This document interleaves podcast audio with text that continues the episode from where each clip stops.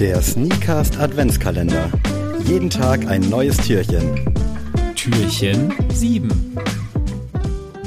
Einen wunderschönen 7.12. euch allen. Das siebte Türchen habt ihr jetzt geöffnet und alle guten Dinge sind drei. Ihr müsst natürlich heute nochmal Vorlieb nehmen mit dem rothaarigen Host dieses wunderschönen Sneaker-Podcasts.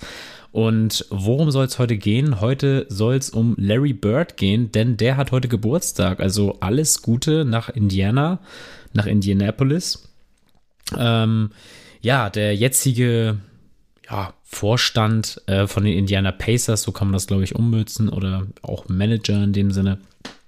Ähm, ist ja ein großer Name und ich glaube, jeder kennt die Larry Bird Trikots im Son in sonstigen ähm, Sneaker-Shops und so, wenn sie Jerseys anbieten, dann ist meistens ein Boston Celtics Trikot mit der 33 da und ähm, erst recht so von Mitchell und Ness, die ganzen ähm, coolen Geschichten. Und nur die wirklichen NBA-Fans und Freaks, die ähm, wissen, wer das ist. Und das möchte ich heute mal ein bisschen aufarbeiten mit euch, damit ihr auch mal mit dem Wissen glänzen könnt und sagen könnt, ja, wisst ihr auch, wer Larry Bird ist? Dann könnt ihr auch mit ein bisschen mehr Selbstvertrauen das Larry Bird-Trikot auch kaufen, weil es sieht nicht nur geil aus, sondern es steht für einen sehr, sehr geilen Sportsgenossen, ähm, den man auf jeden Fall supporten sollte.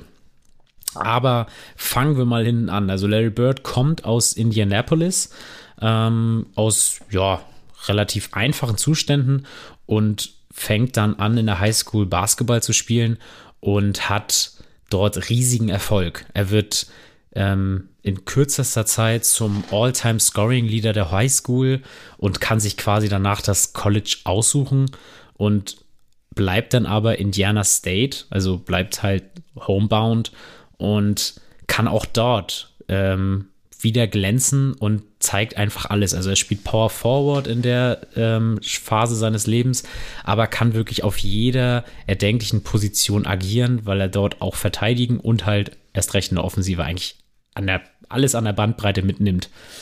Ähm, äh, mitbringt natürlich. Und dann wird er 1978 von den Boston Celtics gepickt und die sind jetzt nicht, so wie man sich das denken würde, damals schon ein Riesen-Champion gewesen. Natürlich ein Riesen-Traditionsverein in dem Sinne oder eher gesagt Franchise.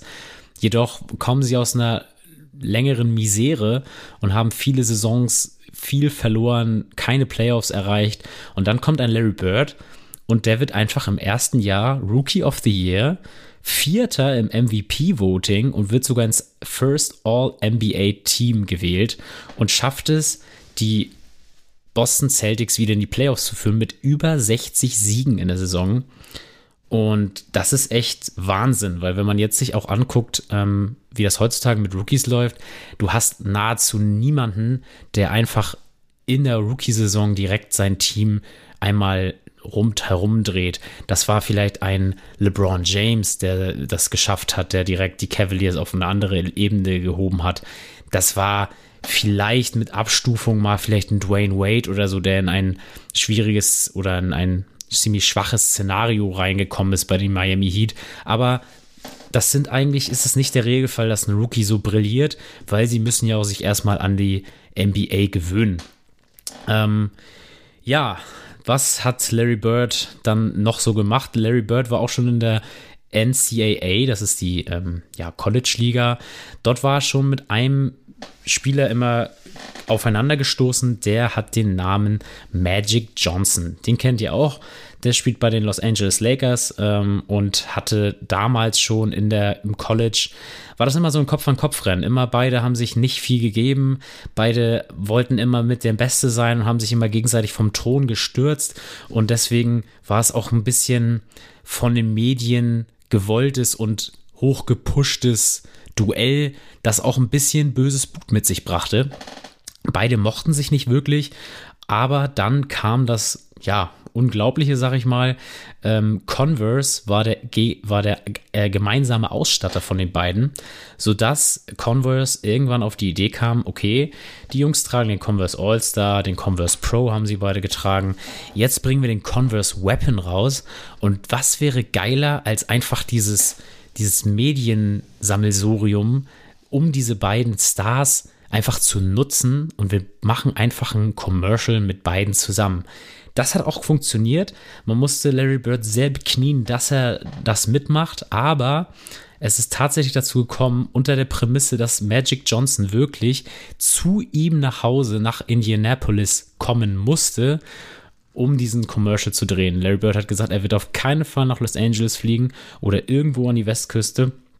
Er möchte, dass Magic Johnson ähm, ja, sich demütig zeigt und nach Indianapolis kommt und dann macht er diesen Werbespot auch mit ihnen. Es war ein voller Erfolg. Converse Weapon, eine, ja, eine ikonische ähm, Silhouette im Hause Converse. Ähm, sie haben mit Colorways für Magic Johnson und Larry Bird geworben. Könnt ihr auch heute euch nochmal angucken auf YouTube. Und tatsächlich wurde durch dieses, durch diesen Commercial wurde diese ja, diese Rivalität ein bisschen gebremst, weil Larry Bird äh, dann später erzählt hat, dass durch diesen Commercial er überhaupt begriffen hat, dass Magic Johnson ja gar nicht so, ja, doof ist, wie er es dann immer dachte, sondern ähm, der doch ein ganz dufter Typ ist anscheinend. Und sie haben dann sich angefreundet. Natürlich wurde das jetzt keine Busenfreundschaft, aber ähm, die beiden kamen immer mehr miteinander aus Trotzdem war es auf dem Court immer noch sehr hitzig und ich glaube, das Game 7 der 1985er NBA Finals, wenn ich mich nicht irre, ich glaube, das waren die Finals, äh, ist bis heute das ähm, ja, Finale mit den meisten Zuschauern überhaupt gewesen. Und ja, am Ende der Karriere hat Magic Johnson das Duell für sich entscheiden können, wenn man auf die Titel guckt. Er ist fünfmal Champion geworden, Larry Bird dreimal. Nichtsdestotrotz wurde er, wurde Larry Bird darüber hinaus zweimal Finals MVP, dreimal MVP, wurde neunmals All-NBA First Team gewählt und tatsächlich nach seiner Karriere wurde er sogar Coach of the Year.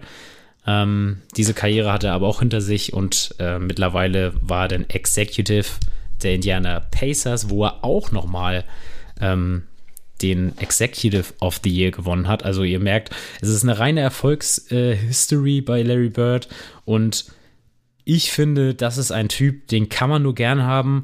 Ähm, sehr ja, weit voraus für seine Zeit damals gewesen im Punkto Basketball, sehr hoher Basketball-IQ und ähm, zieht euch gerne mal ein paar Larry Bird-Videos rein.